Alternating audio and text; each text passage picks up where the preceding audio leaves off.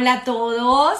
Otro domingo más de historias que contar. Yo sumamente feliz, eh, bueno, fascinada con este proyecto porque me parece que son tantas lecciones de vida y tanto aprendizaje que tenemos de estas personas que, que bueno, que están dispuestas a compartir, ¿no? Porque también es un compromiso el exponerlas y ponerlas a compartir su historia de vida. Así que bueno, gracias a todos por acompañarme y no hablemos más, yo creo que tenemos muchísimo que hablar con este gran invitado hoy, así que voy a proceder a hacer la invitación a Aaron Cohen.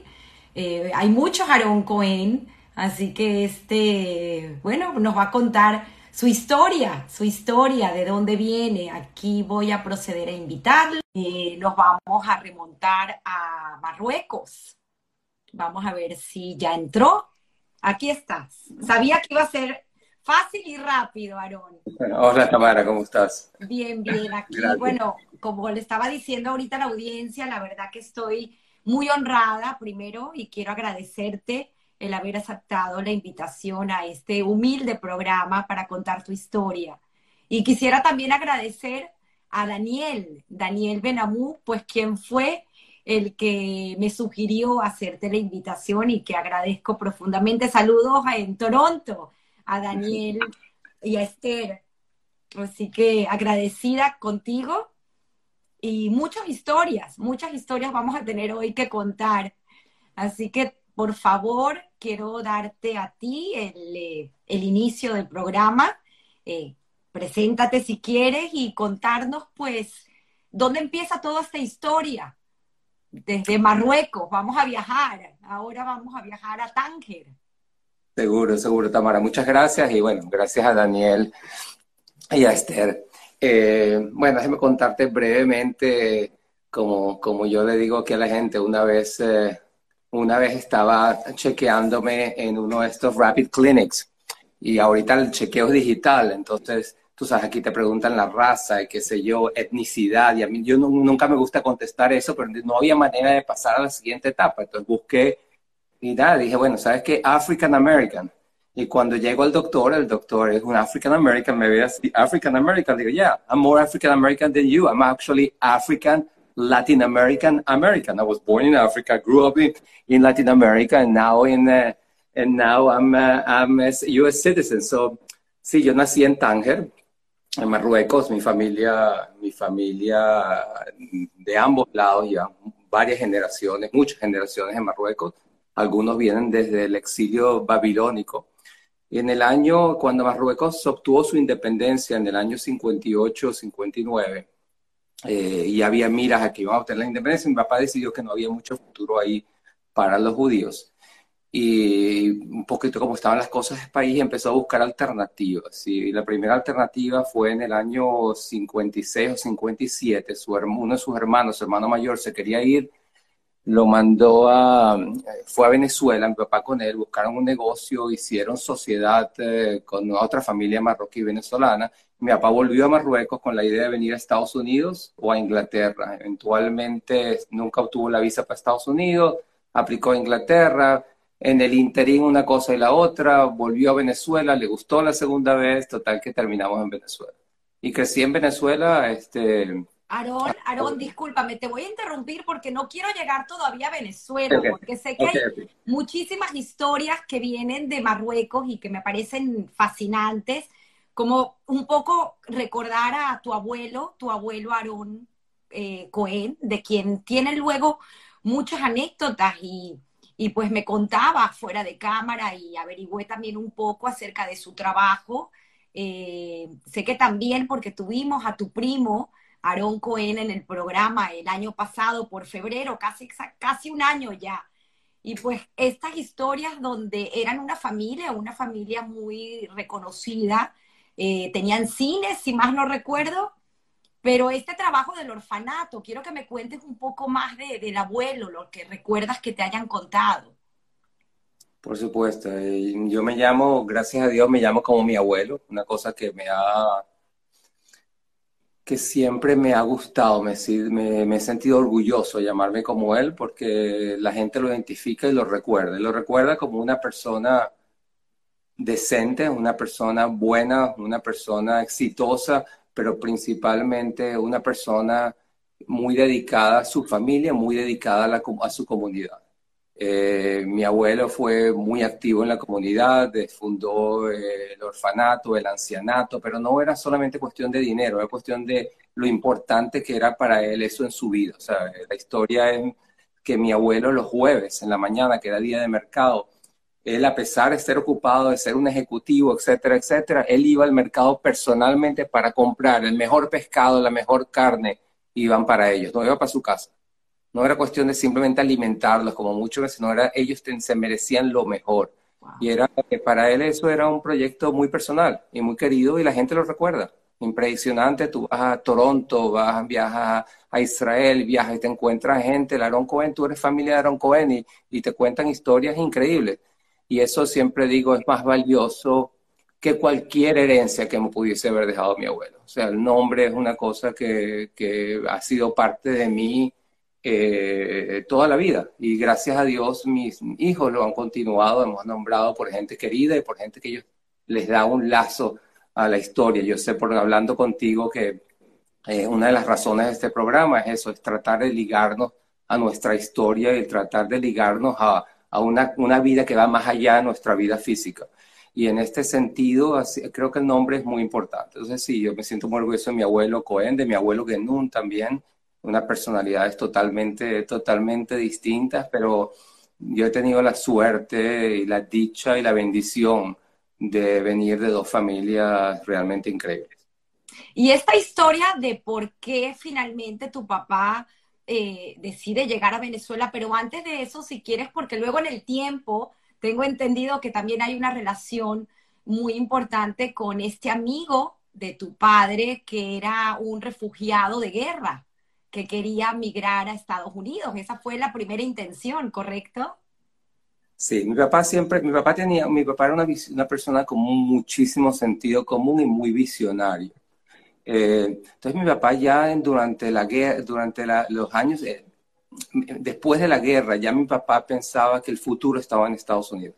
Y durante la guerra, eh, mi papá quería irse a Estados Unidos para buscar alternativas de negocios para la familia, pero su tío decidió que él iba a ir y mi tío estuvo, se vino a Nueva York, estuvo en Nueva York, se quedó atascado básicamente en Nueva York durante la guerra por varios años. Pero mi papá siempre tenía eso en la mente y, después eh, empezó a tratar de obtener una visa para Estados Unidos y, convenció a su amigo, que era uno de sus mejores amigos, que era un refugiado de Alemania, de que aplicaran a la visa juntos. Su amigo consiguió la visa este, y después hay una conexión conmigo, con su hijo. Eh, mi papá nunca consiguió la visa, pero decidió que de todos tenía que irse y la idea entonces vamos a Inglaterra, donde teníamos una visa. Mi abuelo había conseguido que tuviésemos la oportunidad de obtener pasaportes holandeses durante la guerra por si acaso teníamos que, eh, que, que, dejar Marruecos. Y por esa conexión podíamos irnos a Inglaterra donde mi mamá papá tenía unos primos. Y finalmente, tú sabes, uno planea y Dios se ríe, y, eh, una razón y otra terminamos, eh, terminamos en Venezuela.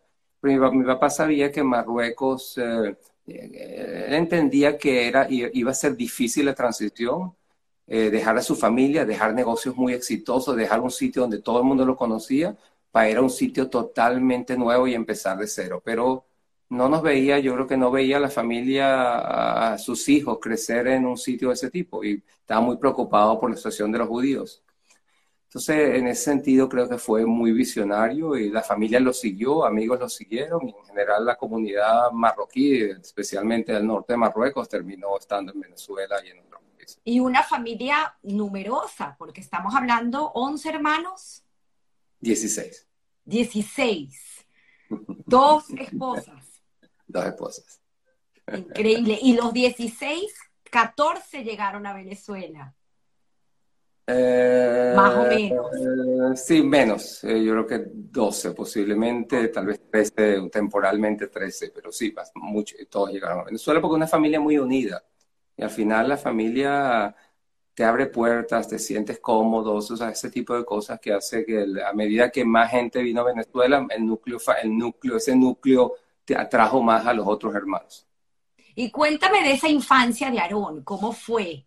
porque además, pues obviamente esta familia numerosa eh, hicieron esta sinagoga, tengo entendido, Betarón, una sinagoga marroquí, que era la sinagoga que, en nombre de tu abuelo, ¿correcto?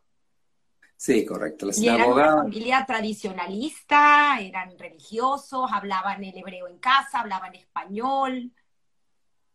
No, desafortunadamente no, hablamos hebreo en casa. Este, mi familia era bastante tradicional, pero no religiosa en el sentido moderno. Éramos religiosos en el sentido antiguo. En los años cuando yo crecí en Venezuela, yo era considerado una persona religiosa porque comía kosher style, de, no trabajaba en Shabbat ni en las Pascuas y todo esto. mis amigos me consideraban el religioso del grupo, pero comparado con hoy en día en Venezuela o comparado con hoy en día en el mundo, no éramos religiosos. Eh, pero éramos bastante tradicionales, sinagoga y ese tipo de cosas. Y, mi, y, lo mismo en Marruecos. En Marruecos, la sinagoga donde vive mi familia, había una sinagoga particular donde toda casi toda mi familia asistía.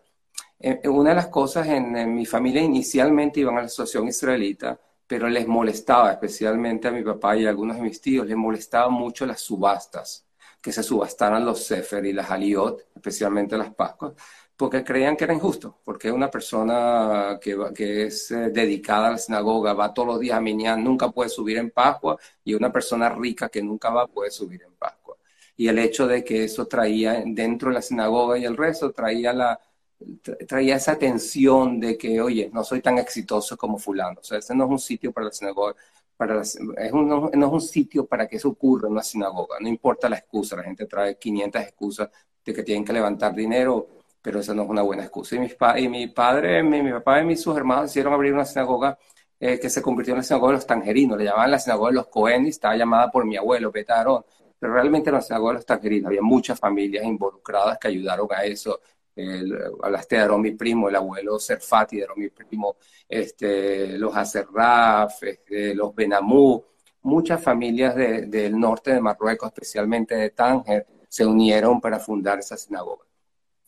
Y en términos de mi infancia, eh, mi infancia fue increíble en Venezuela. O sea, yo te, creo que te comenté el otro día, yo si hubiera pensado que mis hijos iban a tener una infancia parecida a la mía, eh, nunca me hubiese, no me hubiese quedado en Estados Unidos. Mi infancia fue increíble, era una comunidad muy diferente, la comunidad judía era una comunidad de clase media, gente trabajadora, este, dinero mm, era irrelevante, o sea, quién tenía, quién tenía, quién no tenía. Nos hablaba de una comunidad donde los jóvenes éramos muy activos en todo tipo de cosas, desde los Boy Scouts hasta el movimiento sionista, en el colegio. La gente tenía mucha actividad, la gente participaba, en todo. La, gente joven organizaba cosas, no teníamos coaches, no teníamos directores de esto, directores de lo otro, lo teníamos que hacer nosotros. Y eso creaba un ambiente inigualable. O sea, las experiencias, yo creo, de, desde niño hasta que me fui de Venezuela son irreemplazables. Bueno, y aparte, conocido deportista, porque por ahí me contaron de que además eh, hacías béisbol muy bien, básquetbol muy bien, dos veces presidente del centro de estudiantes. Cuéntanos un poco, porque ese, esa, se ve que esa capacidad del liderazgo, pues obviamente venía de, de algún lado, probablemente también te la inculcaron de casa. Sí, mira, yo no era, no era un atleta bajo los estándares modernos, ni mucho menos, pero bueno, tenía ciertas habilidades, me gustaba el deporte. Eh, siempre fui deportista, béisbol, básquet, corría, una cantidad de cosas. Eh, me encantaba la competencia. Este, y el liderazgo viene parte de mi papá, siempre viene mi papá, mi papá ser activo en la sinagoga, en la asociación israelita, en hebraica, eh, eh, siempre dedicó tiempo a la comunidad y, para mí fue algo natural.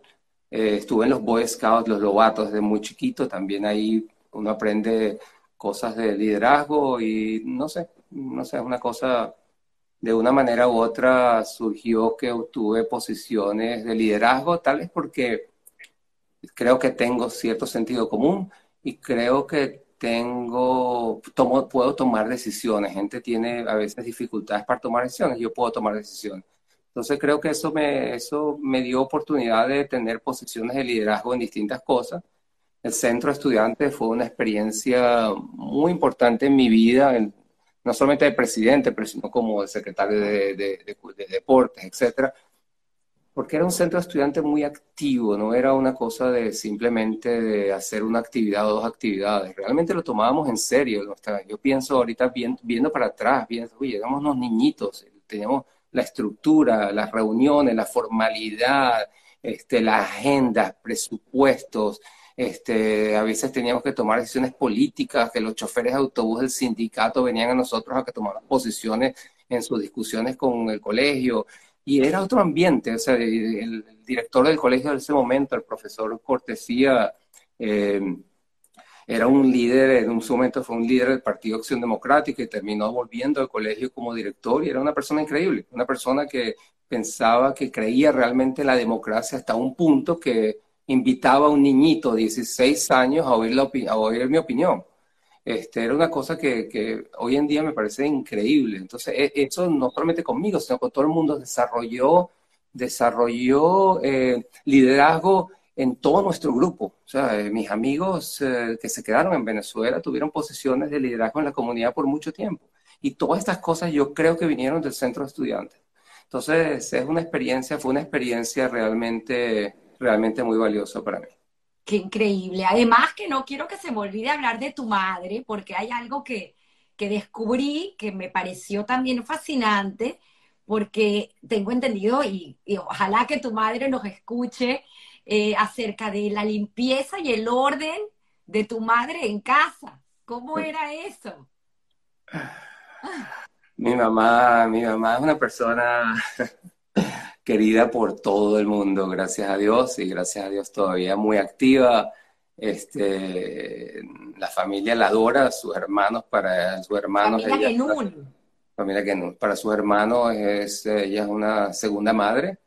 Eh, su familia es lo más importante. Ella y sus hermanos nos han enseñado que la familia eh, mucho más allá de lo que uno normalmente cree. Mis tíos son como padres, eh, mis primos son como hermanos y eso es una cosa que no te lo pueden decir, lo tienes que ver. Entonces ellos nos enseñaron, nos enseñaron con el ejemplo, nos enseñaron a querer a la familia de una manera muy especial. Y mi mamá es una persona alegre, una persona que tiene, hoy en día todavía activa, todavía le invitan a más fiestas que me invitan a mí. Eh, la gente joven, todos la conocen, la llaman Tita Estrella. En mi casa yo traía... Meme. ¿Perdón? Meme. le llamamos en la familia, sí, la familia, los nietos y todo eso, pero los, amigos, y los amigos, los niños, gente que yo ni conozco, la llaman Tita, conocen a Tita Estrella. Y mi mamá era la persona que yo podía traer eh, cinco personas sin anunciar a la casa para almorzar o cenar o lo que fuese. Yo sabía que había comida y que iban a ser bienvenidos. Entonces en mi casa siempre había gente y, eso estoy acostumbrado, siempre teníamos invitados y eh, entonces era un ambiente realmente parte de lo que me dijiste, de, de, haber crecido.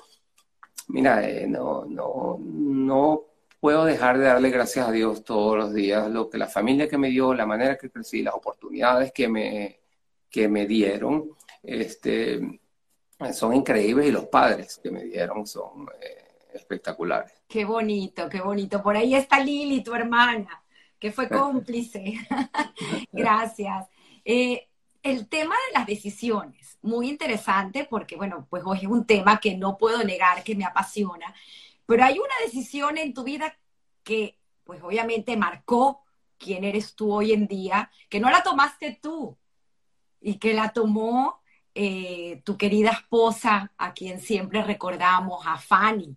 Cuéntanos un poco esa anécdota de cómo Fanny, desde que te conoce, y allá nos cantarás cómo, decide que tú serás el hombre de su vida. Sí, yo, eh, yo era, era candidato a, ser presidente del centro estudiante cuando estaba en cuarto año y estaba ella en el recreo con unas amigas y yo me le acerqué y le digo, oye, mira, le di una tarjeta de nuestra plancha, eh, que era el conejito de, el conejito de Playboy, por cierto. me dice, eh, no, mira, eso era un cuento, bueno, vota por mí. Entonces, ella, ella, ella le dijo a sus amigas, me contó después, no voy a votar, no solamente voy a votar por ti, sino que me voy a casar contigo. Bueno, pero nada, después no, no tuvimos nada, pero siempre fuimos buenos amigos. Y era, era muy, muy, muy activa, después se volvió activa en el periódico del colegio, y el centro estudiante, el seminario, y salíamos, íbamos a reuniones del MUS y ese tipo de cosas juntos. Y en un momento dado, ella, yo estaba, ella todavía estaba en el colegio, creo, yo estaba en la universidad y le, le, di una cola a una de las reuniones. Y a mí dice, yo me voy a casar contigo. Y yo, oh my God, está totalmente loca esta niña, más nunca la llamo.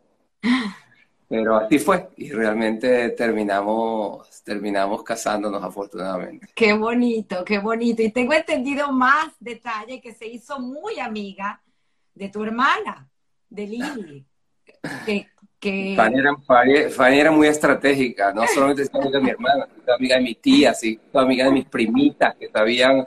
Entonces era, era una conflagración de, de gente diciéndote Fanny es una maravilla ¿Cómo no sales con esta niña?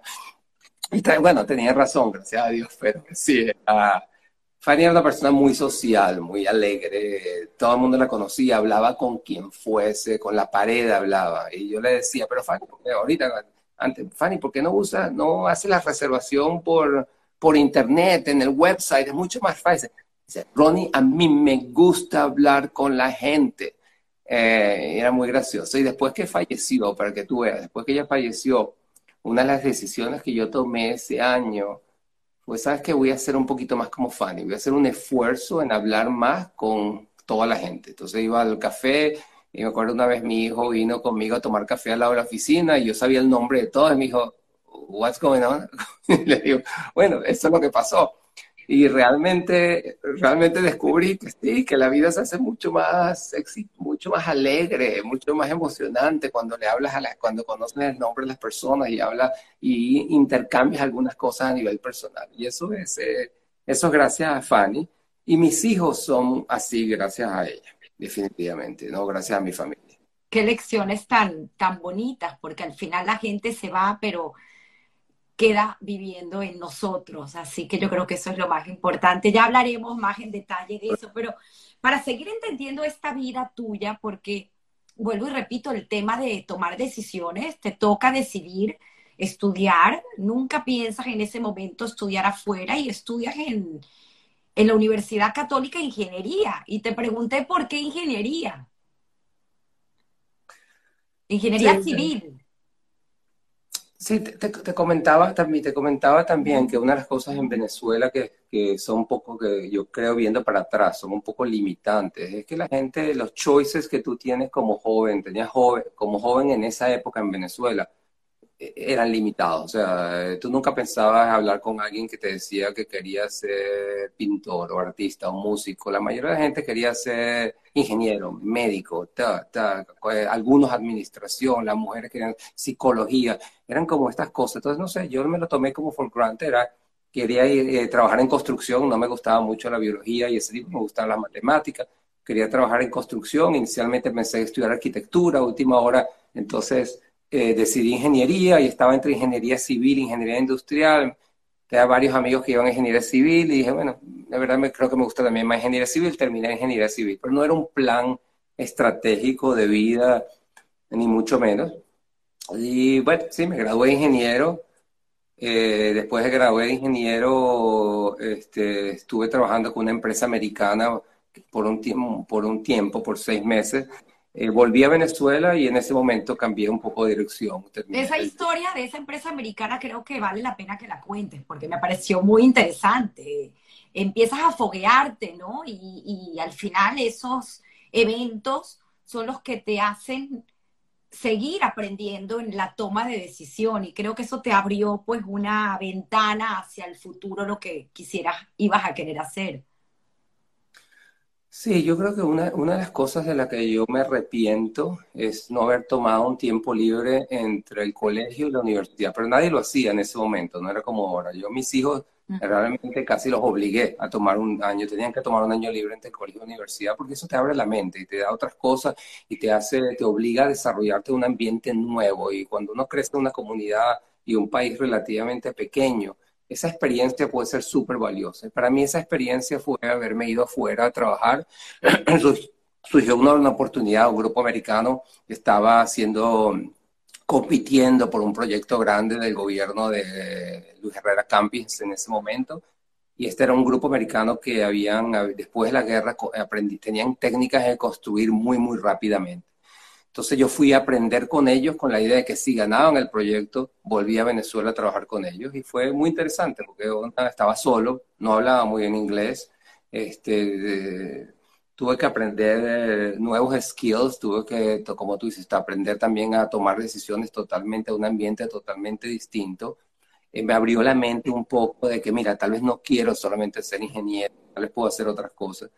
Entonces fue, fue una experiencia, otra experiencia valiosa, estar solo, o sea, una, para una persona que crece dentro de una familia grande, siempre con amigos, primos, estar en un sitio solo, totalmente donde no conoces a ninguna persona, es una experiencia valiosa y, me gustó, la verdad que me gustó. Regresas y decides hacer tu MBA en el IESA. ¿Por qué te fuiste para ese lado? ¿Qué pasó? No lo sé, Tamara, mira, bien, no sé, ahora tú sabes, uno ve para atrás y, y analiza una cantidad de cosas. Realmente yo no creo que fue estratégico, yo fue que cuando volví a Venezuela, eh, tal vez por la experiencia de haber estado en Estados Unidos, no me gustaba la idea de hacer lo que estaba haciendo todo el mundo. Tenía demasiado gente, amigos que estaban en construcción, real estate. Todo el mundo quería hacer lo mismo. Y no sé, creo que eso en parte dije, mira, quiero hacer algo distinto. Eh, este, tenía el, hermano de mi tía que era profesor del IESA, George Kastner, me convenció también hablándome, ven, ¿por qué no vienes? Ah, eh, eh, ven, a entrevistarte. Y fui y me gustó. Y de, realmente me encantó, el IESA me encantó pareció una experiencia increíble educacionalmente. Fue un momento en mi vida en que me pude concentrar muchísimo en mis estudios. Em, eh, fue, y, era, y, el, y, es un instituto de mucha calidad. Entonces, eh, fue otra, otra de esas cosas que tal vez por suerte, como te digo, em, yo le, le digo a, a mi prometida, le digo que le digo que mi canción favorita es The Luckiest, ¿no? Soy The Luckiest, me siento The Luckiest. Entonces eso fue otra de las cosas que, que tal vez por suerte salió bien. Qué interesante, porque pues al final tendremos esa pregunta acerca de suerte o trabajo, ya me contarás. ¿Ganas una beca o cómo es el cuento de la beca del Gran Mariscal de Ayacucho en ese momento y, y te vas a hacer tu PhD a Wharton, ¿ya te vas casado? Sí, este, el, el IESA me convence de que, de cierta manera, de que siguiera estudiando y que volviera al IESA como profesor. Este, IESA tenía un acuerdo a través de Mariscal de Ayacucho que daban becas para ese tipo de cosas y además ellos me daban eh, un stipend. Eh, y yo le digo a Fanny, no estábamos, estábamos comprometidos, ni siquiera creo que estábamos comprometidas. Y le digo, ah, me voy a ir, estoy pensando en irme a Estados Unidos y ella, le digo, no, casados. Entonces, nos casamos y al día siguiente nos fuimos. Eh, y nunca había, de verdad en mi vida, nunca había pensado hacer un doctorado. Este, fue una de las cosas que yo le preguntaba a mi papá y realmente ahí me parecía, no, ¿para qué vas a hacer eso? Pero eventualmente mm, fue otra experiencia muy valiosa. El doctorado eh, esta gente cree que el doctorado es una continuación de un máster, pero no es. En un máster uno eh, va a un máster y está recibiendo información, recibiendo información. En un doctorado lo bonito es que llegas a un momento que estás en el límite del conocimiento, en, en esa pequeña, pequeña parte de lo que estás haciendo. Estás en el límite donde, donde, donde la gente ha llegado. Y, entonces es muy excitante porque puedes, you, you, tú puedes eh, challenge cualquier cosa, cualquier conocimiento que esté pasando porque no está determinado, no está decidido. Eh, y te hace pensar muy profundamente. Entonces, a pesar de que no seguí carrera académica, el, el, el, entrenamiento que me dio mentalmente creo que fue sumamente, sumamente valioso, pero fue trabajo duro, difícil y largo. Eh, no es fácil, pero al final es una cosa que te da muchas satisfacciones y a nivel personal fue una oportunidad para nosotros de establecer nuestra familia nuclear, ¿entiendes? Muchas veces tú te casas, por ejemplo, en una comunidad como Venezuela y todavía por mucho tiempo eres el hijo estrella y Fanny es la hija de Nora, y entiendes, y eres el hermano de tal y tal, porque estás siempre en un ambiente aquí, te vas como núcleo familiar a un sitio nuevo y, te, y, tu conexión, la conexión con tu pareja y después con tu hijo, con tus hijos creo que es una conexión mucho más fuerte. Y después que entonces ya te identifica la familia, no te identifica como Fanny y Aaron, te identifica Fanny y Aaron en ese momento, eh, eh, yo creo que la relación con la familia y en general es mucho más sana. Entonces fue una, fue a nivel personal y a nivel, eh, y a nivel intelectual fue una experiencia súper valiosa, súper valiosa, pero fue duro. Mira, nos tomó tiempo, o sea, cada tontería, adaptarnos a Estados Unidos no fue fácil, o sea, eh, uno tiene que como switcharse, ¿entiendes? Me acuerdo que una vez solamente pedí un bagel, eh, I want a bagel, puppy said, what, what, I just want a bagel, uh, what cream cheese, cream cheese, oh, the puppy, all, the, all that, después hago un bagel así con un montón de cream que no te puedes comer, yo decía, ¿qué país tan loco que es esto? Son tonterías de ese tipo que uno se acuerda, pero que uno minimiza, que le cuesta a uno le, de todo un tiempo adaptarse a una situación. Me recuerdas que uno de los nombres que usaban para dirigirse a Fanny era Bagel. Sí, exactamente. Increíble, increíbles historias. Eh, ¿Tienes a, a Jack y a Dani y en ese momento es que hay la posibilidad de regresar a Venezuela y ese encuentro con tu padre, que me parece muy interesante porque volvemos al tema de tomar decisiones. Todo en la vida es una toma de decisión, una constante toma de decisiones y tu ejemplo de vida creo que es perfecto para, para analizarlo. Sí, yo creo que esa fue una de las lecciones más difíciles que he tomado, eh, un poco por lo mismo que hablamos, por mi conexión con la familia, amigos, tengo amigos, amigos venezolanos son hermanos, ¿entiendes? No son simplemente amigos, pero era una decisión difícil. Eh, Jackie ya tenía en ese momento, tenía tres años, eh, Dani acababa de nacer, tenía menos de un año. Eh, y estaba terminando mi tesis y Fanny se fue con los niños a, Caracas a, arreglar, tratar de buscar apartamentos, ese tipo de cosas. Y mi papá dijo, yo voy a ir a, yo voy a, ir a ayudarte a empacar, pero en verdad era creo una excusa para estar conmigo. Y no sé, en ese momento hablando un poco, mi papá me di cuenta que había cierto paralelismo entre lo que la decisión de mi papá de haber seguido de Marruecos y mi decisión de irme de Estados Unidos ya tenía algunas dudas de cosas que no me gustaban de que estaban pasando en Venezuela. ¿Estamos hablando qué año? 86, 87. Había cosas que no me gustaban de la Venezuela, de la, la comunidad, algunas cosas que estaban pasando que no me encantaban. Eh, entonces ya tenía algunas dudas, eh, pero sentía que tenía que volver a Venezuela en ese momento. Pero hablando con mi papá, eventualmente sí, ¿sabes? Creo, creo que estoy haciendo un error. Le digo, creo que estoy haciendo un error en irme pero no quería quedarme para probar. Esa era una de las cosas que yo no quería hacer, porque sabía si me quedaba para probar me iba a regresar, porque iba a ser, sabía que era difícil.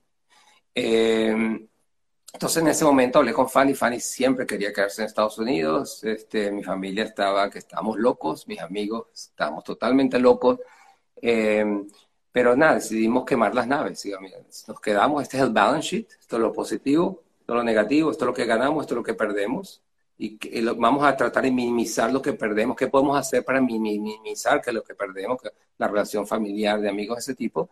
Y al final el balance era que nos quedáramos y nos quedamos. Y hay, hay una cosa que, que, una regla que yo uso para tomar decisiones importantes, que, que, que para mí ha sido muy valiosa, que es básicamente la gente cree que una decisión, que un resultado bueno implica que la decisión fue buena y un resultado malo indica que la decisión fue mala. Yo creo que esa manera no es una manera buena de tomar decisiones. Como una persona fue al casino y ganó mucha plata, entonces ir al casino fue bueno. No, no, ir al casino fue malo, independientemente si ganaste o perdiste. Entonces, uno, cuando tratas de, trato de tomar una decisión importante, lo que trato de, lo que trato de ver es viendo hacia, hacia el futuro, si las cosas no resultan como yo quisiera, es la decisión sigue siendo correcta. Y en este caso eso era, eso era obvio, una cosa como, ponte que no me va tan bien en, Estados Unidos como, como en Venezuela, como hubiese tal vez ido en Venezuela. Fue mi decisión correcta de, quedarnos aquí. Y la respuesta era que sí. Entonces, eh, entonces bueno, es una decisión, puede salir, el resultado no está totalmente en nuestras manos, pero la decisión es correcta. Qué interesante, qué interesante. Repito, son lecciones de vida. En ese momento, cuando aparece el hijo de este amigo de tu padre de Tánger. Sí, exacto. Jack. Jack, Wiseman, sí. Jack es eh, la, familia, son gente muy querida y siempre estuvimos en contacto, no, nunca perdimos totalmente contacto. Y ellos tenían, Jack estaba trabajando en Hartford, él es abogado, y había un grupo de Hartford que estaban empezando un banco y él me había, ya me había hablado una vez, mira, este grupo quiere hablar contigo, y le dije, no, no estoy interesado, me regreso a Venezuela. Pero ya en último momento, entonces como decidí quedarme y no había ido al mercado de trabajo formal, entonces empecé a contactar gente con la que había hablado fui a Connecticut a conocer a este grupo, estaban empezando un banco, no me interesaba mucho el banco, pero también estaban empezando una compañía de inversión, entonces decidí que, que sí, esa era una buena oportunidad.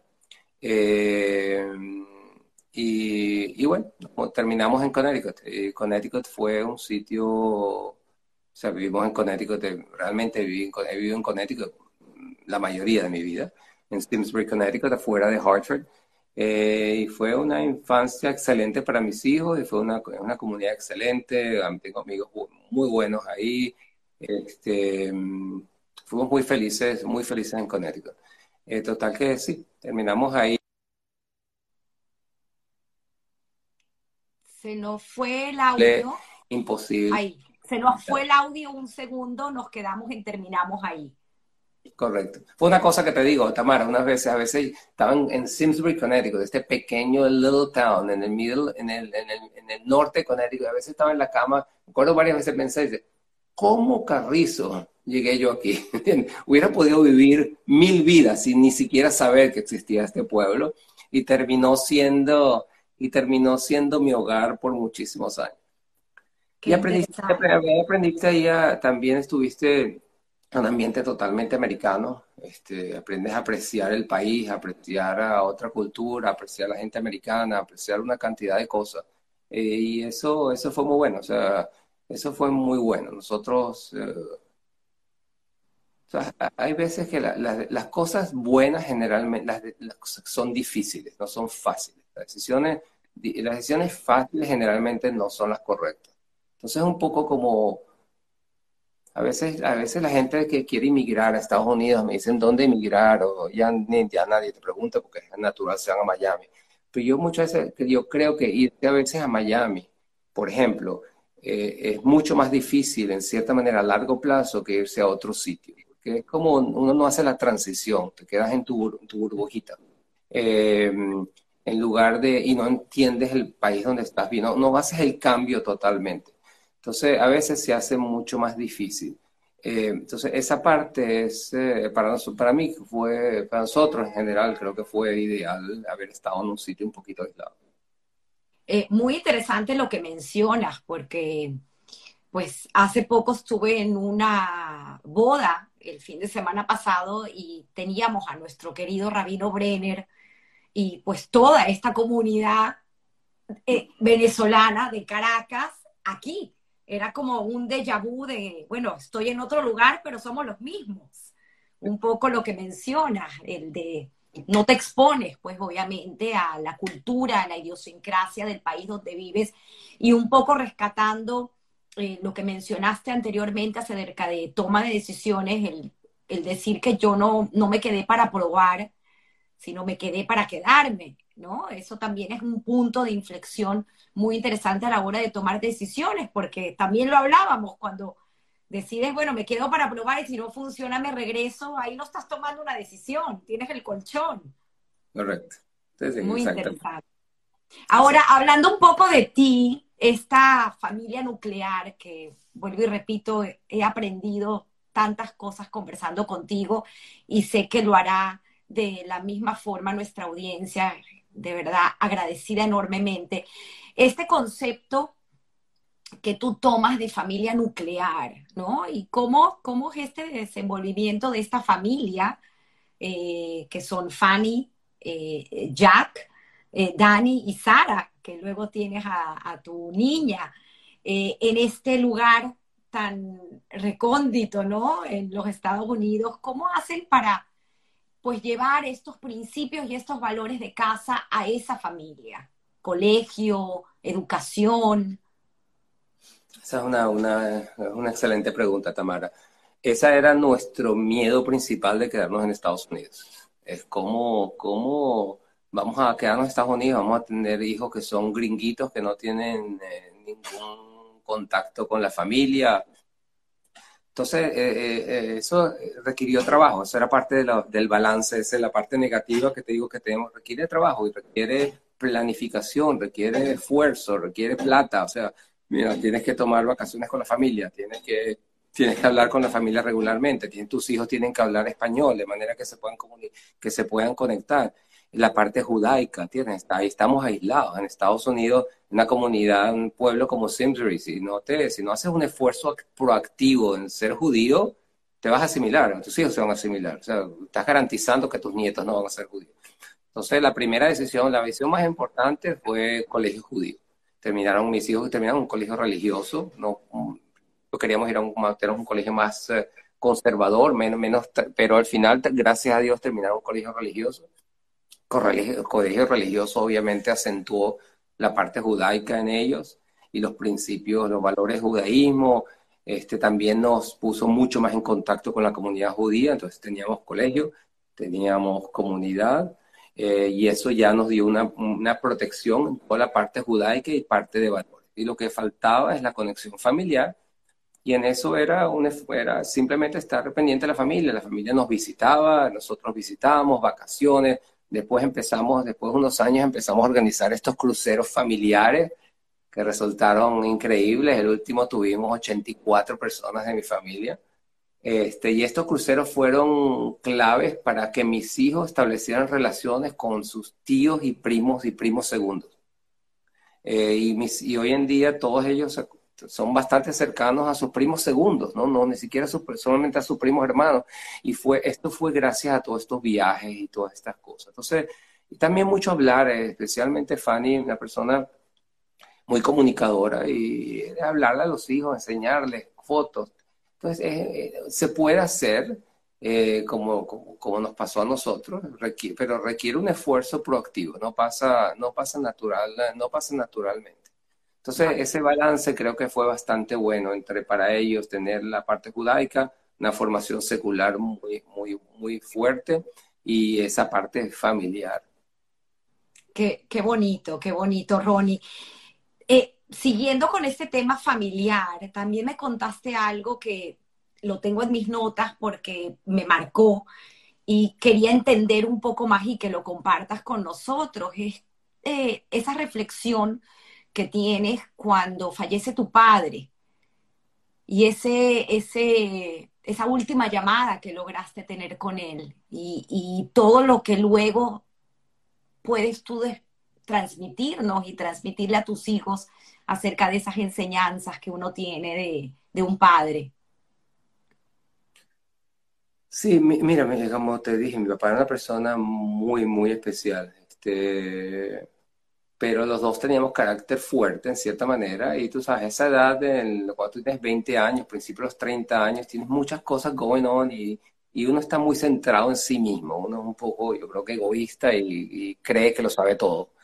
Y eh, entonces yo tenía una buena relación con mi papá, hablamos bastante, pero hubiese podido ser mucho mejor si yo pienso cuando mi papá, si hubiese, mi papá hubiese vivido 10 años más, esos 10 años hubieran sido los mejores en nuestra relación, porque a ese momento ya en, mid-30s, yo tenía un poco más la madurez y mucho más centrado como persona y más abierto a oír sus opiniones y, a escucharlo mucho más. O sea, mi papá decía A y yo decía B.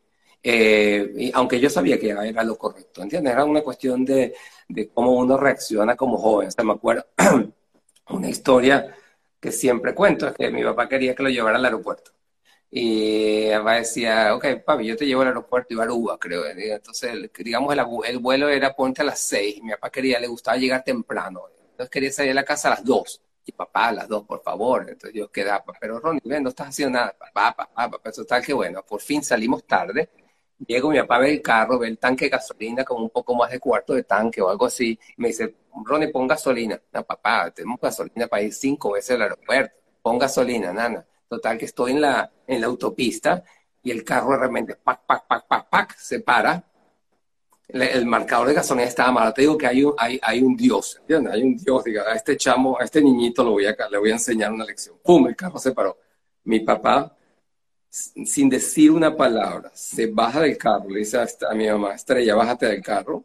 En la medio de la autopista Caracas-La Guaira pasa un taxi, una cosa increíble, al minuto, para el taxi, monta sus maletas, y yo estoy en el carro así sin decir una palabra y lo gracioso es que hoy en día mis hijos me culpan de yo que, a mí me gusta llegar temprano al aeropuerto.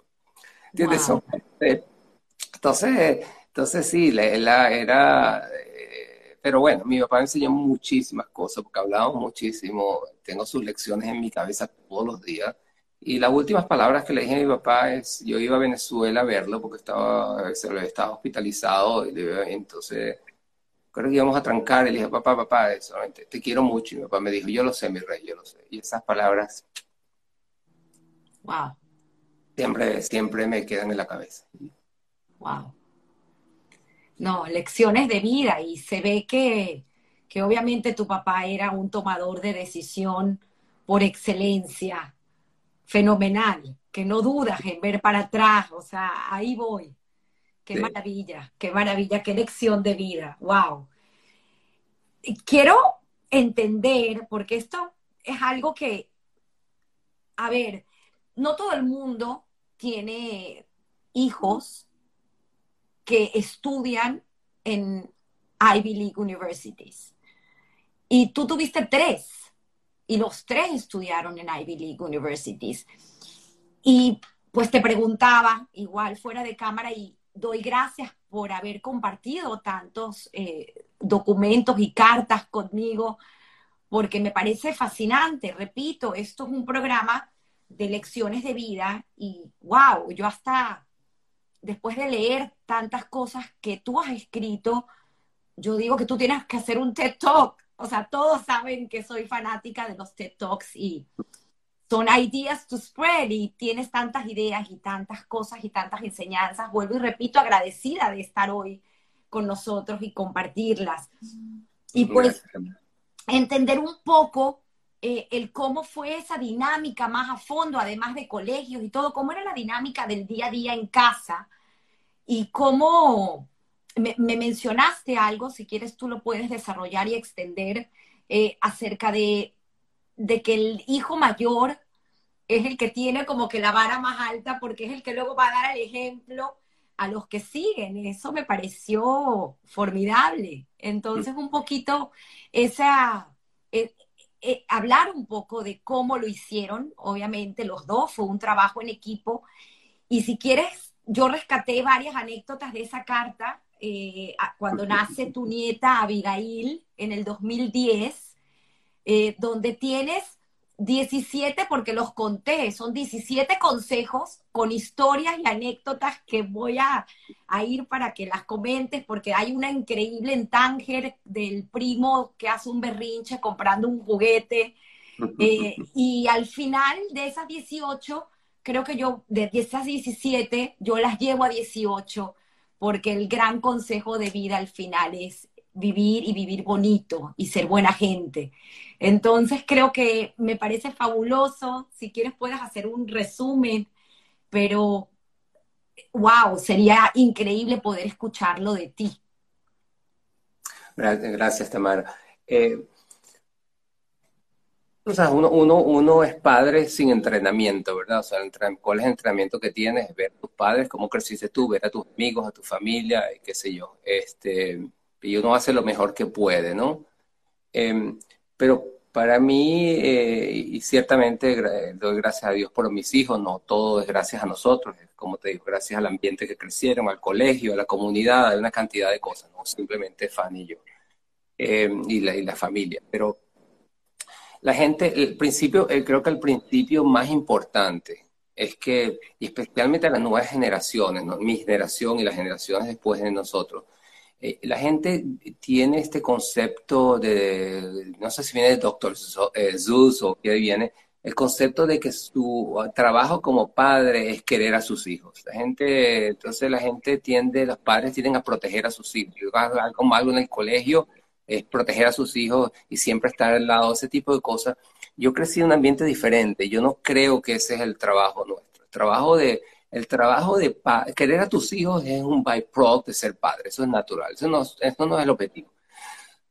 El objetivo de la vida como padre es preparar a tus hijos para la vida, igual que los animales. Tienes que prepararlos para la vida. Si tú quisiste mucho a tus hijos, los consentiste, pero no los preparaste para la vida, eh, fallaste como padre. Entonces, un padre que siempre protegió a sus hijos, que nunca los dejó struggle, nunca los dejó pasar por momentos malos, nunca los dejó, cada vez que tenían un profesor malo iba a reclamar y no los dejó ambientarse, eh, creó una persona, hizo crecer a un hijo que no está preparado para la vida. Entonces el hijo una vez que sale al mundo, eh, inmediatamente se, se, eh, se se quiebra, pues, porque no tiene manera, no tiene manera de lidiar con struggle, no sabe cómo lidiar, todo le crea ansiedad, inmediatamente necesitas un psiquiatra, necesitas un psicólogo, necesitas terapia, porque no, no has lidiado con problemas. Entonces, para mí, para eso para mí era importante, era pensar un poquito o sea, en valores y también cosas prácticas. Y poner la barra muy alta. Tienes que poner, no, no, no, no realista, no que uno se vuelva un loco, tienes que, tiene, tus hijos tienen que ser violinista necesariamente, todos tus hijos. No, pero la barra, pon la barra alta. Eh, deja que tus hijos struggle un poco, que hagan un esfuerzo en lo que fuese. Mis hijos, por ejemplo, inicialmente no quería, me acuerdo, mi hijo mayor Jack no quería jugar béisbol, no quería estar en Little League. No sabe si no quiere porque no le gusta el béisbol. digo, no, no, no, tú vas a ir una, una season. Si después no te gusta, cambias otra cosa, pero un season tienes que ir, porque tienes que probar. Igual camp, igual esto, igual lo otro. Tienes que hacerlo porque no sabes lo que está pasando. Tal vez no les gusta, pero no importa, tienen que aprender a probar cosas y adaptarse. Entonces, eh, eh, eso fue también, eso fue parte del proceso. Y sí, lo que mencionabas también sí me parece muy importante, sí se lo digo a todos los, los padres.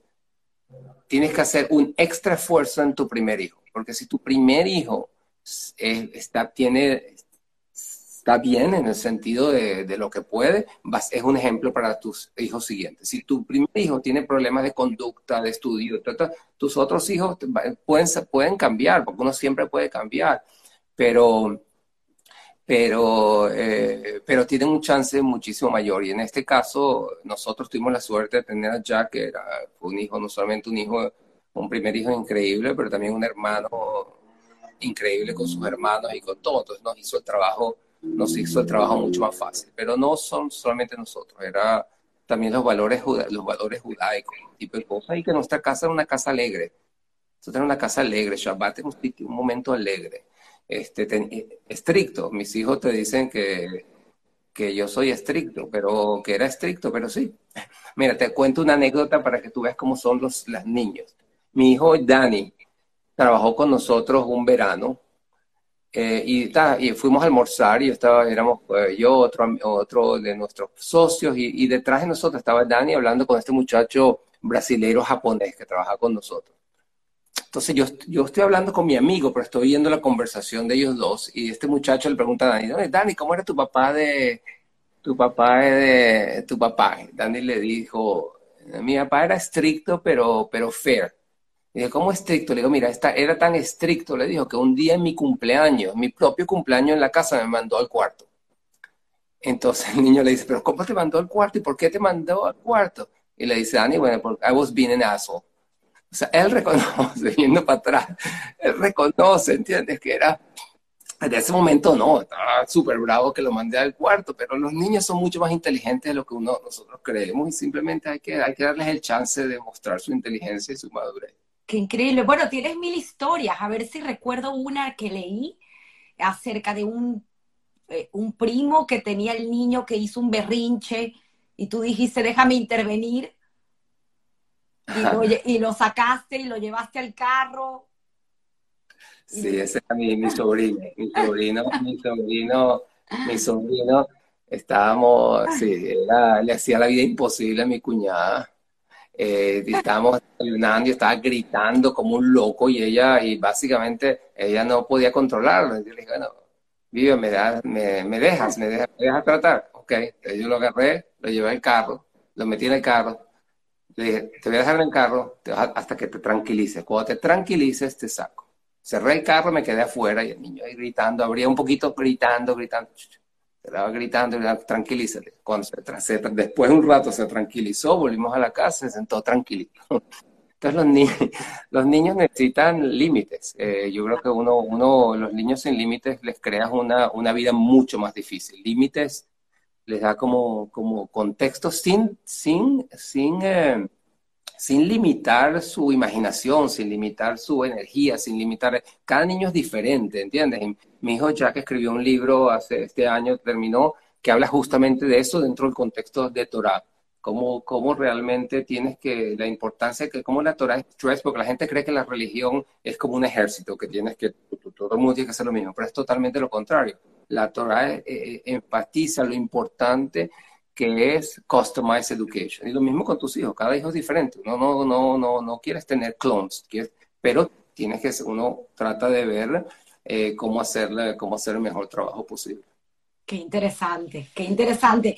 Quiero que cuentes, por favor, esta anécdota que nos remontamos en Tánger.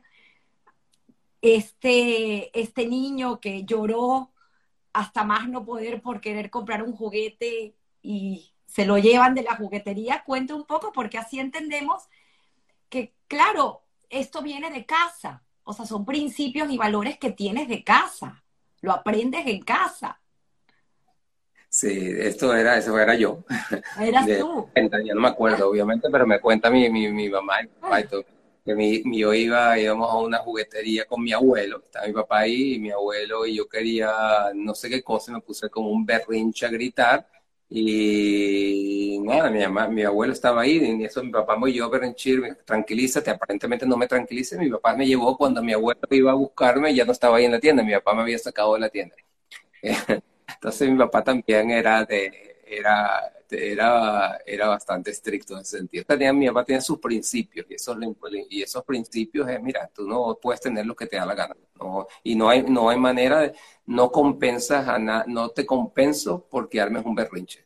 Al contrario, armes un berrinche, te quedas sin nada. Tienes que ser, eh, tienes que aprender, uno tiene que aprender a controlarse. Y eso es un poquito, esa es la lección, de, la lección del judaísmo. El judaísmo tiene tantas cosas a enseñarnos que enseñarnos que no aprovechamos. Eh, y esa es parte de esa, esa parte de toda la Torah es realmente controlar, poder controlarte eh, y ser distinto que los animales. Tienes que controlar tus impulsos, controlar tus, tus cosas. Y eso es una cosa que uno aprende de pequeñito. Y creo que eso es un poquito parte de eso. Wow, increíble. Bueno, tan es así que tienes a, a Jack, que es rabino. Y la historia de Jack me parece también increíble. Eh, no lo conozco, pero ya lo sigo. De hecho, tiene un newsletter fascinante con unos escritos impresionantes, porque obviamente viene de ser una persona estudiada eh, del mundo secular, eh, graduado en, en UPenn y luego hizo un posgrado en Harvard y finalmente termina en Israel estudiando en este famoso colegio em, eh, que se llama, discúlpame, no recuerdo, Shearim. Eh, sí, él estudió en varias, en varias yeshivas en Estados Unidos y estudió y estuvo en un, inicialmente por poco tiempo estuvo en un instituto político que se llama Shalem, lo invitaron, le dieron una, un fellowship después de la universidad y de ahí es que pasa, empieza a, irse, a ir a la yeshiva.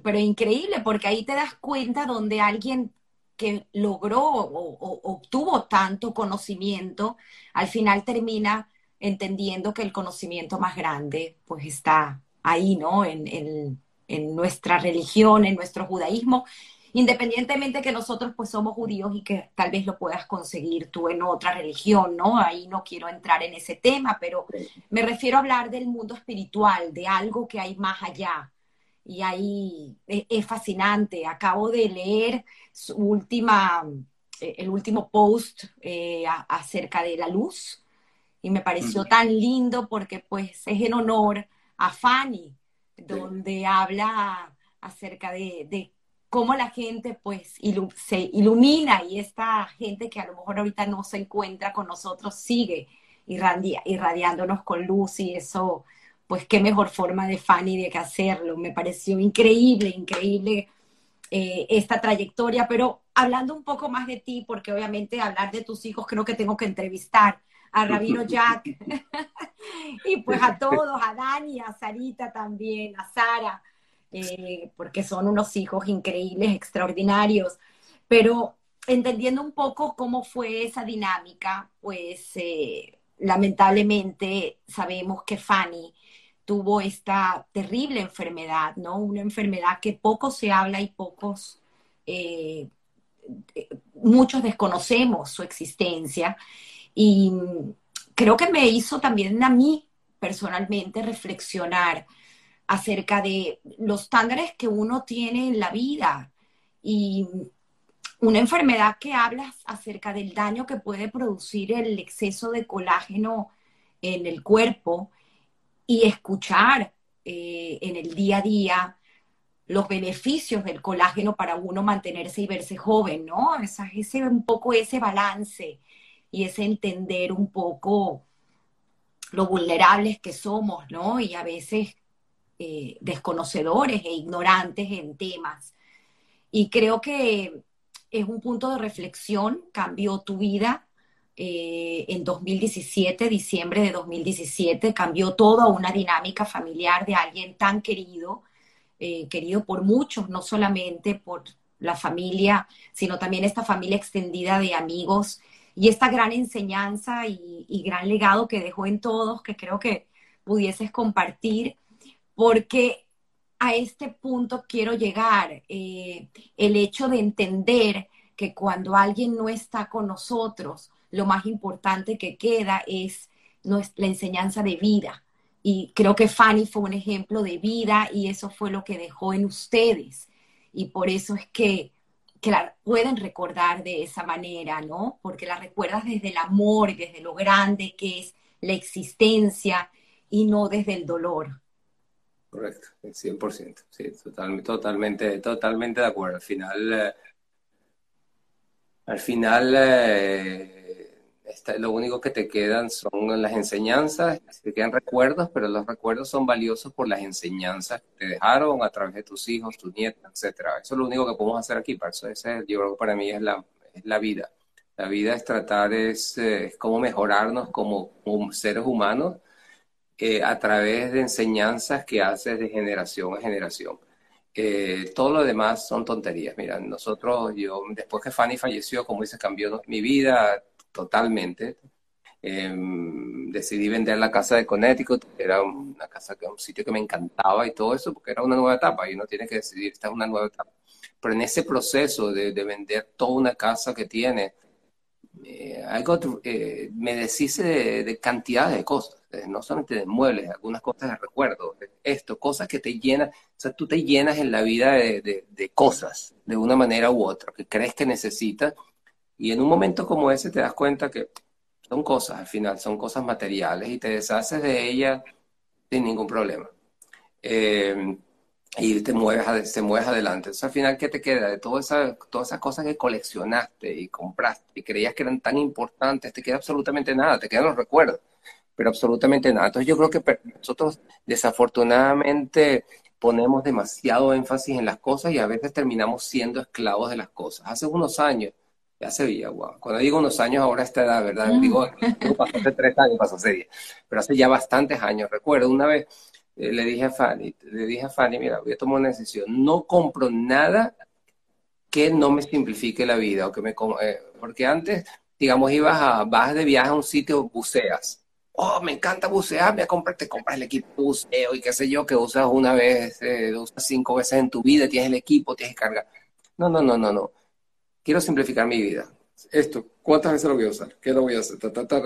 y, y, de verdad que fue, fue una decisión excelente.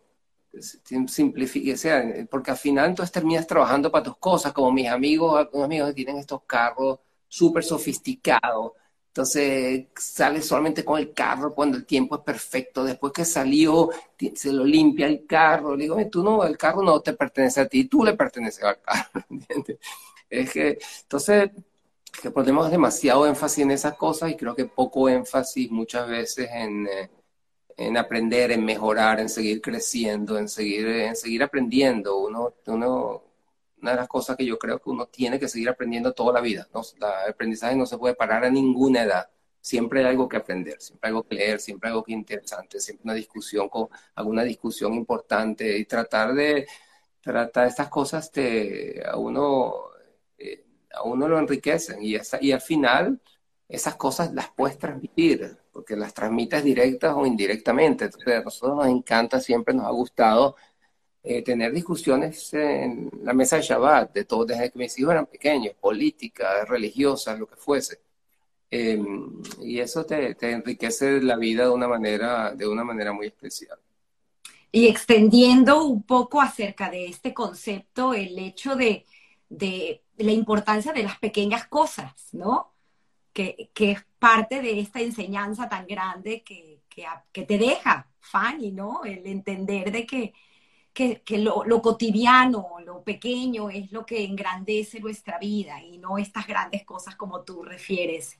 Es muy grande el mensaje, de verdad que bonito y cabe resaltar que esta familia eh, de Fanny, los Perel, pues también son una familia muy grande y con unos valores y unos principios extraordinarios y pues esa combinación de ambos creo que fue lo que hizo que, que tu familia nuclear eh, pues sea lo que, lo que es y hayan dejado ese legado en, en sus tres hijos, los cuales, wow, digo que, que, maravilloso. Así que el rabino Jack, espero que pronto esté con nosotros. Eh, quisiera, eh, además de, de esta carta, esta famosa carta de estos consejos de padre, pues tú también tienes una trayectoria increíble en el mundo financiero con esta empresa que finalmente fundas, que se llama Financial eh, Corp, Financial Partners. Y eh, te pregunté dónde podía yo leer un poco más de ti. Y conseguí eh, estos quarters, artículos de cada trimestre que realizas como cierre para tus clientes. Y logré meterme en el portal y tuve una lectura esta mañana que me pareció extraordinaria, porque vuelvo y repito, hay un balance y hay una congruencia entre lo que tú eres como persona y lo que tú haces profesionalmente. Y siempre digo que eso es algo que quien lo consigue, pues se vuelve rico, no en dinero, sino en experiencia, porque estás haciendo lo que amas y me pareció increíble y extraordinario y veo que Jack también hace lo mismo desde su área. Pero leí acerca de esta historia porque tú comienzas ese específico que fue el que yo tuve la oportunidad de leer, acerca de esta historia que creo que muchos nos acordamos, pero a lo mejor no le prestamos la atención debida, de Salvatore Garó, acerca de esta subasta que se hizo el año pasado de una obra que no es nada, que es invisible. Eh, y creo que fue subastada en 15 mil 15 eh, euros, ¿no? 15 mil libras esterlinas o 15 mil euros, no estoy segura. Sí, no, y, recuerdo. Y hablas acerca de, te enganchas ahí, de ahí, para pues obviamente a, hablar de todo un tema de, también fascinante, de el tema de riesgo, el tema de la bolsa, cómo se mueve, pero me pareció muy interesante porque, repito, no podemos desligarnos de lo pequeño y de lo cotidiano y de lo que tenemos ante nuestros ojos, porque de esa manera nuestra visión se hace mucho más amplia a la hora de tomar decisiones. Si quieres, cuéntanos un poco acerca de esa experiencia y un poco lo que tú haces hoy en día, porque pues obviamente eres un asesor, un asesor eh, muy importante para muchos a la hora de tomar decisiones acerca de sus activos y esa experiencia y cómo eres congruente. Creo que esa es la parte a donde quiero llegar, esa congruencia entre lo que eres eh, como persona y lo que haces profesionalmente. Mm. Gracias, Tamara. Eh, eh, sí, o sea, yo creo que tienes que ser, yo creo que todo el mundo tiene que tener, a menos que sea una persona un poquito eh, diferente. Todo el mundo tiene que tener cierta consistencia entre su vida profesional y su vida y su vida y su vida personal. Eh, nosotros, nosotros en la parte de en la parte de financiera eh, muchas de las cosas que hablamos yo creo, creo que se aplican. Un poquito de, una de las cosas más difíciles, difíciles cuando en materia de inversión es tomar, justamente tomar decisiones. La gente es difícil tomar decisiones porque no, nunca tomas decisiones que son 90% contra 10, 80 contra 20. Las decisiones generalmente son 60% sale bien, 40% sale mal. 70 eh, es algo extraordinario, que salga bien. Entonces estás tomando decisiones probabilísticas y tú vas a hacer errores. Eh, no hay manera que no hagas errores y lo importante es aprender esos errores eh, y entender que, entender que haces errores y que tienes que reaccionar a esos errores. Si es una parte de decisión y una parte de reacción que es, que es importante y tienes esa, te vuelves humble en el sentido de que sabes que te vas a equivocar muchas veces eh, eso me tomó un tiempo a mí aprender, porque oye, tienes que ser humble en esto de, o, te haces humble o el mercado te hace humble. Entonces, esa parte, esa parte de manejo del riesgo, entender que no lo puedes tener todo, entender que hay un balance entre, lo que, entre el riesgo y un balance entre el rendimiento, entender también que para mí el objetivo principal, la frustración el principal pudiese ser que nosotros tomamos una decisión que hace que alguno de nuestros clientes se vea forzado a cambiar su estilo de vida. Esa para mí es la regla número uno. Es un poquito, tenemos que tomar decisiones de manera de que la gente pueda, eh, no, no pasen cosas, no dependiendo nosotros del mercado, que le hagan a la gente cambiar su vida en un momento que ya están bien de todo, porque nuestros clientes afortunadamente todos son gente relativamente, relativamente con, con, suficiente riqueza como para tener una vida estable. Entonces, ese tipo de cosas es importante. Pero por otra parte, es importante que la gente entienda lo que es el riesgo. El riesgo, la gente cree, la gente cree que hay una manera de tener no riesgo. Y digo, no, no, no, no. La vida es riesgo. O sea, tú tienes dinero, tienes riesgo. Es una cuestión de cómo manejas el riesgo. O sea, la gente... Eh, eh, yo creo que te comentaba, eh, una persona, por ejemplo, que es un caso, me recuerdo una persona en los años, eh, no me acuerdo, mid-90s o algo por el estilo, que una persona solamente tenía time deposits, solamente porque no quería riesgo, esa persona no quería riesgo. Entonces ponle que en ese momento tenía lo que fuese, ponle que fueran 5 millones de dólares en time deposits. Y él no quería riesgo, pero esa persona con 5 millones de dólares en time deposits en ese momento ganaba 400 mil dólares al año. La misma persona eh, menos de 10 años después, en vez de ganar 400 mil dólares al año, ganaba 40 mil dólares al año. Y, hoy en día ganaría 10 mil dólares al año. Entonces, esa persona tiene un riesgo, toma un riesgo importante, pero no lo ve. Entonces, eh, eh, un poquito es entender en la parte de inversión, entender la volatilidad, el riesgo, la liquidez, todo ese tipo de cosas hay que manejarlas. No se pueden simplemente esconder con un dedo. Hoy en día tiene riesgo de inflación, tienes que tomarlo en consideración, es importante eh, dos, tres puntos más de inflación en 10 años es un, es un castigo brutal.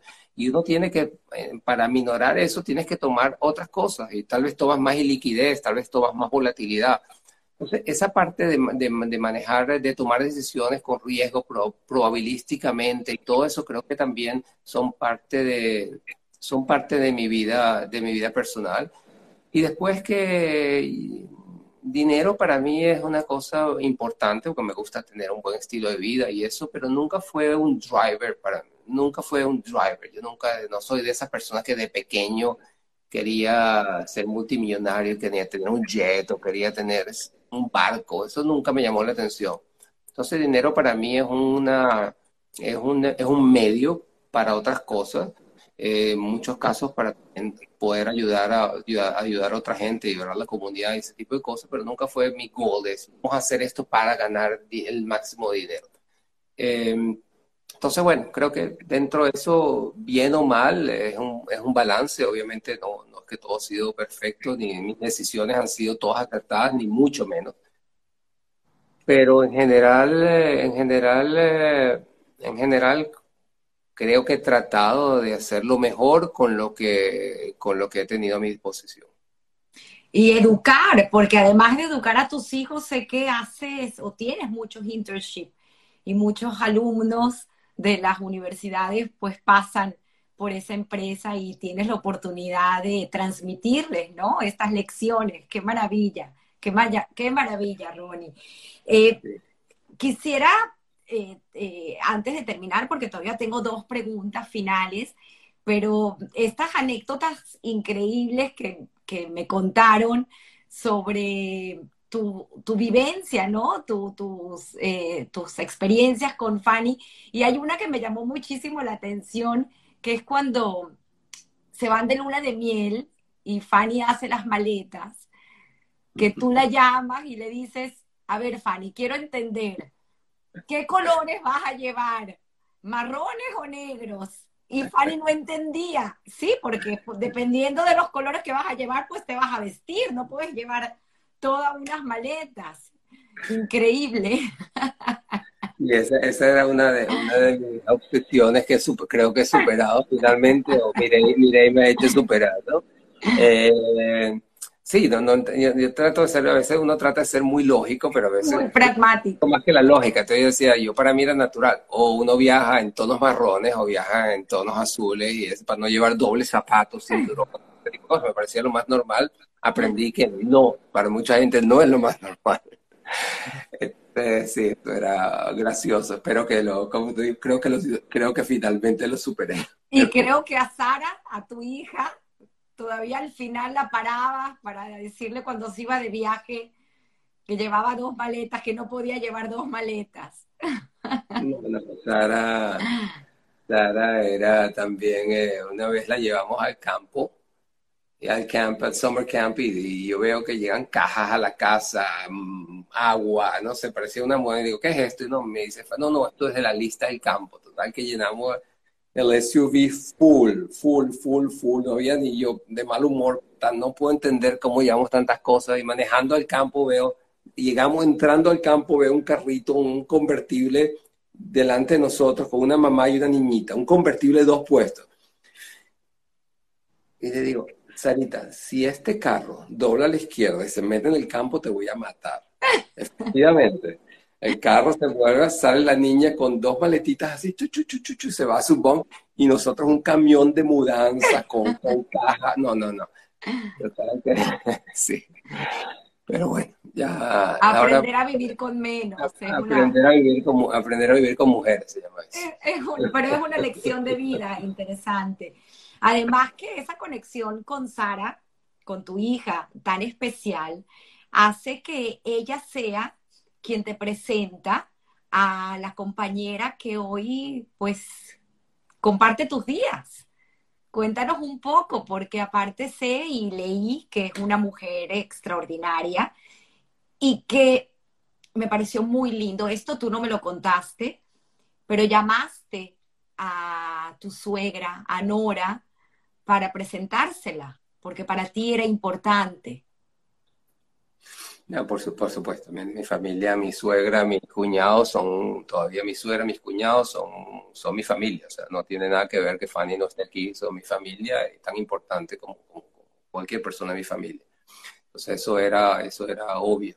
Eh, no, mira, eh, Mireille, eh, es una mujer extraordinaria y te dije que mi canción con ella es de Luckiest, porque de dónde uno iba a pensar que podía conseguir a esta edad, después de que perdiste a tu esposa, alguien con quien podías compartir tu vida y podías querer, eh, querer eh, llamar. Este, es una cosa, es una suerte increíble. Y es una suerte que Sarita nos presentó, porque a veces, tú sabes, la hija puede ser un, puede ser una, un, problema en ese sentido, pero eh, todo el mundo ama a Mireille. En cierta manera, ella dice que Fanny fue la que la, realmente la que, la que orquestó esto, porque no había podido otra persona que pudiese querer a mis hijos y a mis nietos y a mi familia como ella lo quiere. O sea, la relación de ella con mi mamá mi hermana eh, es una persona muy, muy querida, muy especial. Y lo mismo con los hijos de ella. Entonces hemos tenido, ha sido una cosa en cierta manera milagrosa. Y claro, Sarita me la presentó, Sarita cuando estaba todavía en el año de Fanny me dijo, oh, papá, yo sé que no estás saliendo todavía, pero cuando empieces a date, quiero, quiero darte a esta, a esta, esta amiga. Y bueno, fue así. me la presentó eh, y, al principio nos tomó como dos o tres veces salir para conectar.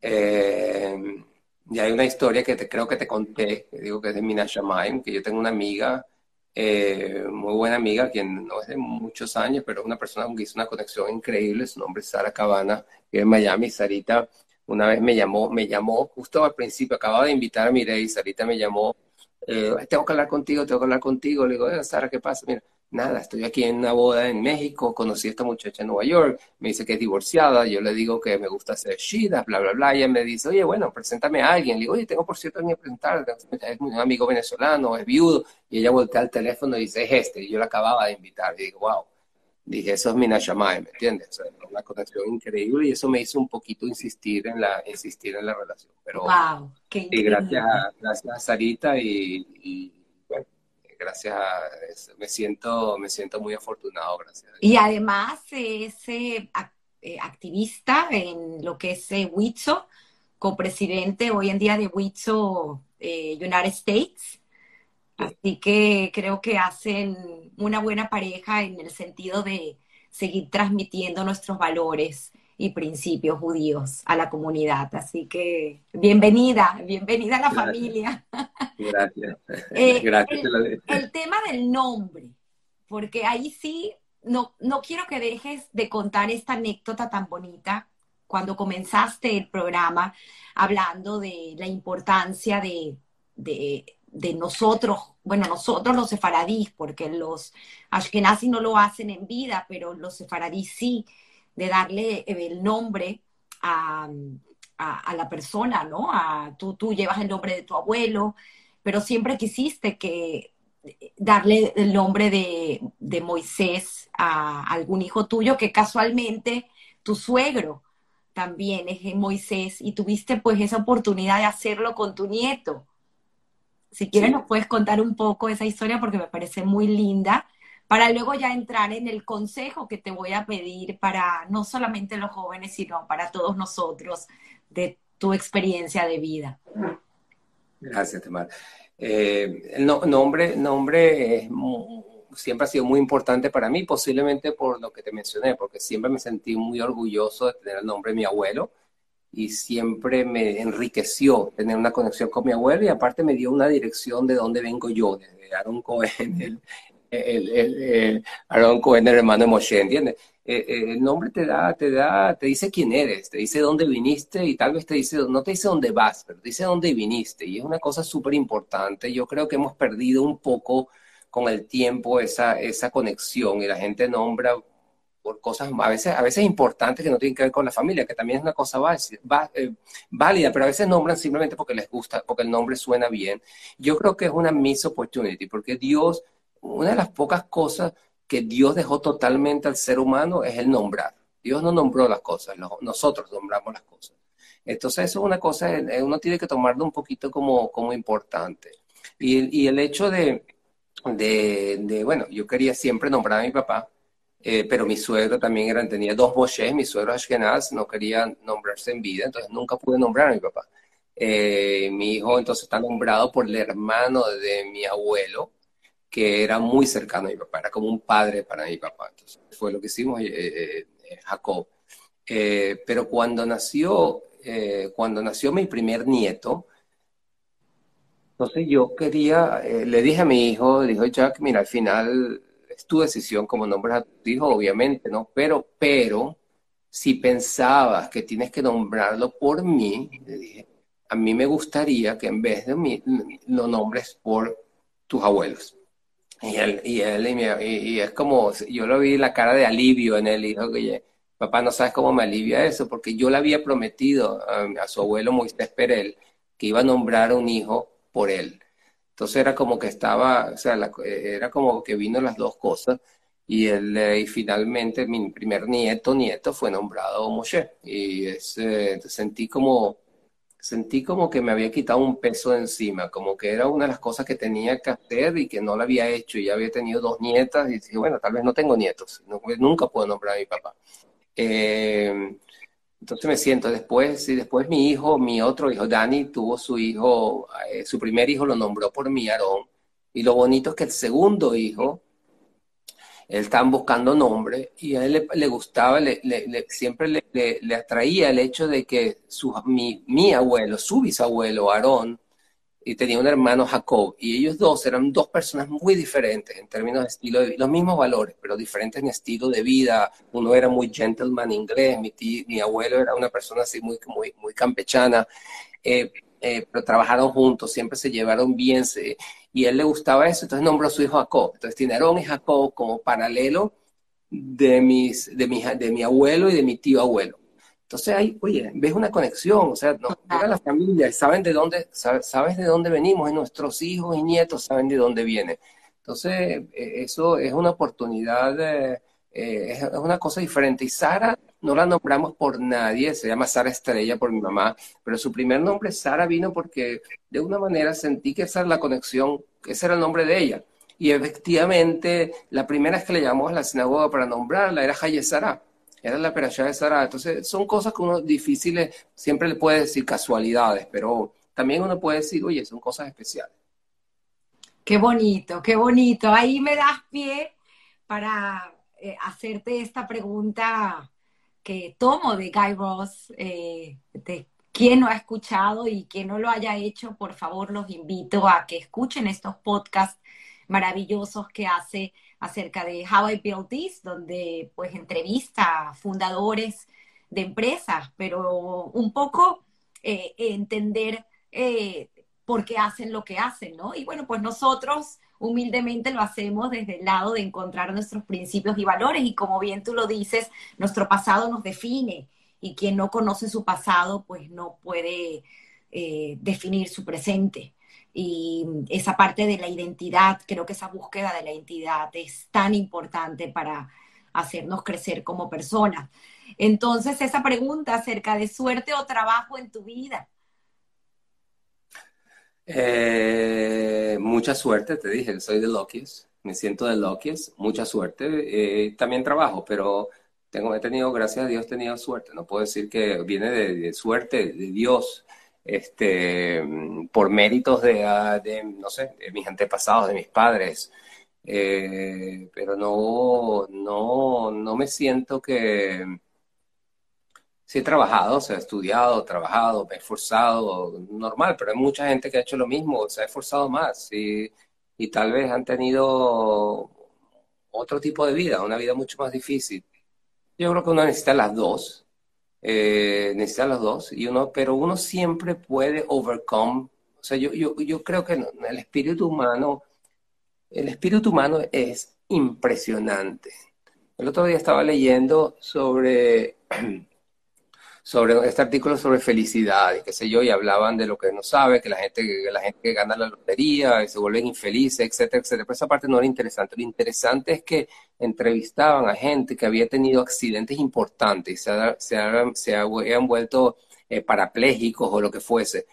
Y muchísima de esta gente decían que tenían un índice de felicidad mayor que mucha otra gente. Eh, a pesar de todas las dificultades. el espíritu humano es increíble, entonces uno tiene que, uno sí, puedes tener, puedes haber tenido menos suerte que yo, vienes de una familia que tiene problemas y lo que, y lo que sea, y, pero puedes salir adelante. Si la barra está alta, y uno puede, es free will, ¿entiendes? Free will es, es, la cosa más importante de nuestra vida. Entonces uno puede salir adelante. No, si hubiera tenido tanta suerte, tal vez, tal vez había, había otros caminos. Yo creo que, que lo que uno tiene que, el consejo de vida en cierta manera para mí, para la persona es, you have to, tienes que aceptar en cierta manera tu vida como es y buscar la manera de superarlo. E, y de una manera u otra, para unos son más difíciles que para otros, no minimizo, pero siempre hay una manera de superarlo. Y la felicidad es un choice, eso estoy convencido. La felicidad es un choice. Tú te levantas y eres una persona agradecida, eres una persona feliz, porque empiezas a valorar lo que tienes y lo que puedes hacer. Eh, puedes tener las riquezas mayores del mundo y ser una persona infeliz, y ser una persona con muy poca riqueza muy y ser una persona muy feliz. Entonces, eh, eh, esa, esas cosas hoy en día que todos estamos eh, eh, estamos impactados y, acribillados por la media, social media, y cómo vive este, y cómo vive el otro, y no sé quién, y no sé cuánto, y los yates y todo eso, te dan una idea equivocada de cómo ser feliz. Yo digo, los momentos viendo para atrás, los momentos más felices de mi vida son simples momentos. Son que te encontraste con un amigo en este, en este sitio y tuviste una tarde espectacular o que fuiste a esta cosas sencillas, generalmente las cosas grandes, el viaje, no sé qué, no sé cuánto, generalmente no son los momentos, no necesitas eso para ser los momentos más felices. Entonces, e, e, eso yo creo que cambia, eh, entonces uno dice, tengo suerte, pero en cierta manera tienes suerte porque has visto, las, ves las cosas positivas, eh, ves lo que tienes, no ves lo que no tienes. Wow, sin palabras, maravilloso, agradecida contigo por ah, darnos este, este momento de felicidad. No, no, te agradezco a ti, Tamara, verdad que eres una... Me encanta cómo, cómo haces la entrevista y las preguntas son preguntas excelentes y tú me encanta, de verdad que te felicito. Gracias. Y la labor que haces es increíble, me encanta. Gracias. Voy a, leerte, voy a leerte algunos de los comentarios porque como hacemos el Instagram Live, luego igual las personas que no se pudieron conectar van a poder verlo a través de YouTube.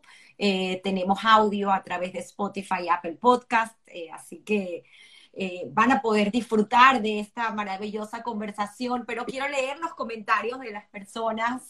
Rebeca Seir, que nos sigue siempre, dice, me encantó, bravo por esta entrevista. Sara Cohen, tu hija, dice, excelente entrevista. Stephanie Sultán, me encantó escucharte.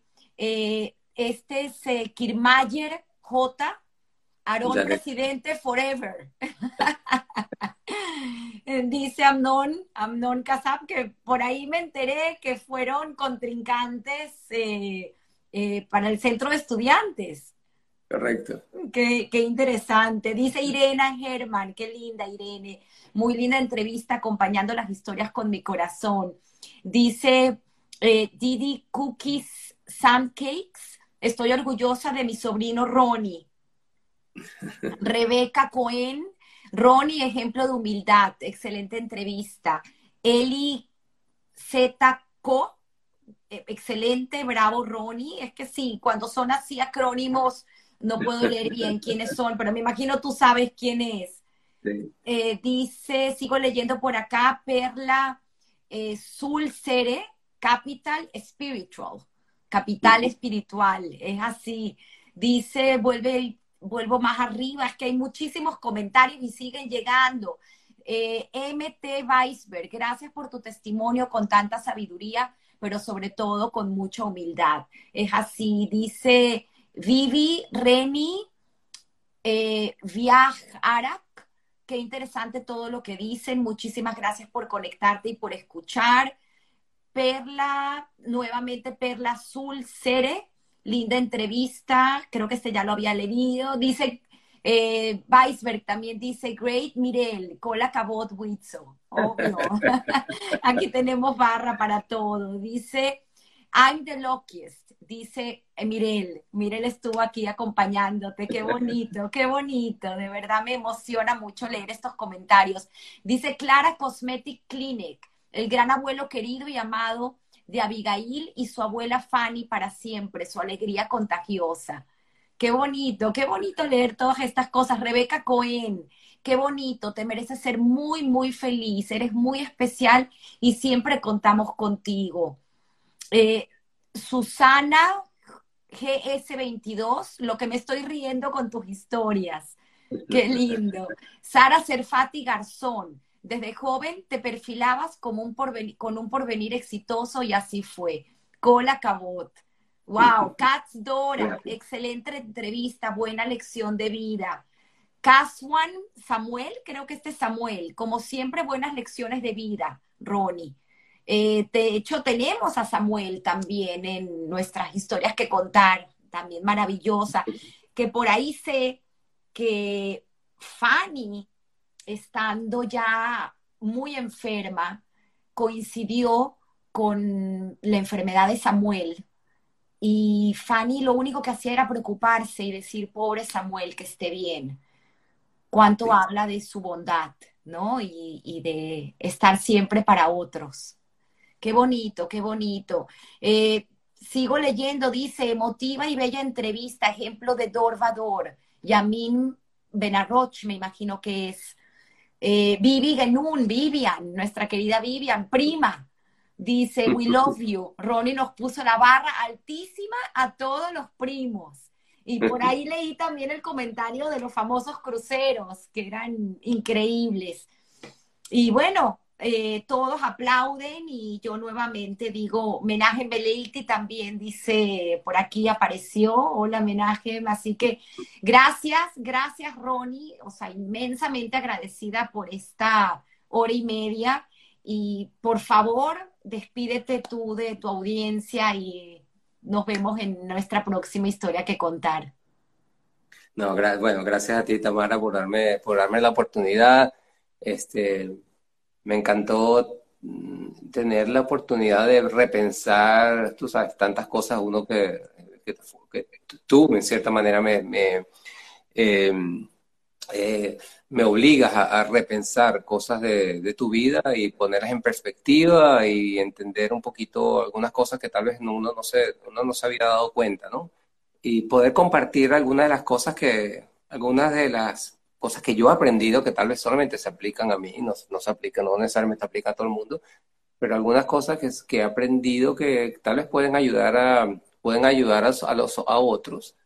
Y especialmente también, también para mis hijos y mis sobrinos, un poquito que vean, eh, tal vez aprendan un poco más de la historia de la familia y de dónde vienen, que es el, eh, el objetivo de este programa tan increíble que tienes, que que nos conecta con, eh, nos conecta con nuestros pasados y nos, eh, y nos guían un poquito hacia el futuro. Entonces te, te, agradezco a ti y agradezco a todo el mundo que la paciencia de, de haber estado aquí con nosotros. Todos han estado aquí contigo y quiero agradecer, aprovechar Sandra, que está conectada, Sandra Perel desde Panamá, con Nora. Así que me encantaría, así que públicamente lo hago, invitar a Nora a historias que contar. Y gracias a Lili, a tu hermana también, con quien hablé con, ayer con ella y pues que me dio tantos datos maravillosos y me pareció tan lindo escucharla porque todos hablaron tan lindo de Fanny y Lili se, se siente eh, como una hermana más. Así que qué bonita familia, qué gran ejemplo y agradecida siempre. No, gracias a ti. Un beso, Tamara. Feliz domingo. Abrazos. Gracias. Yeah.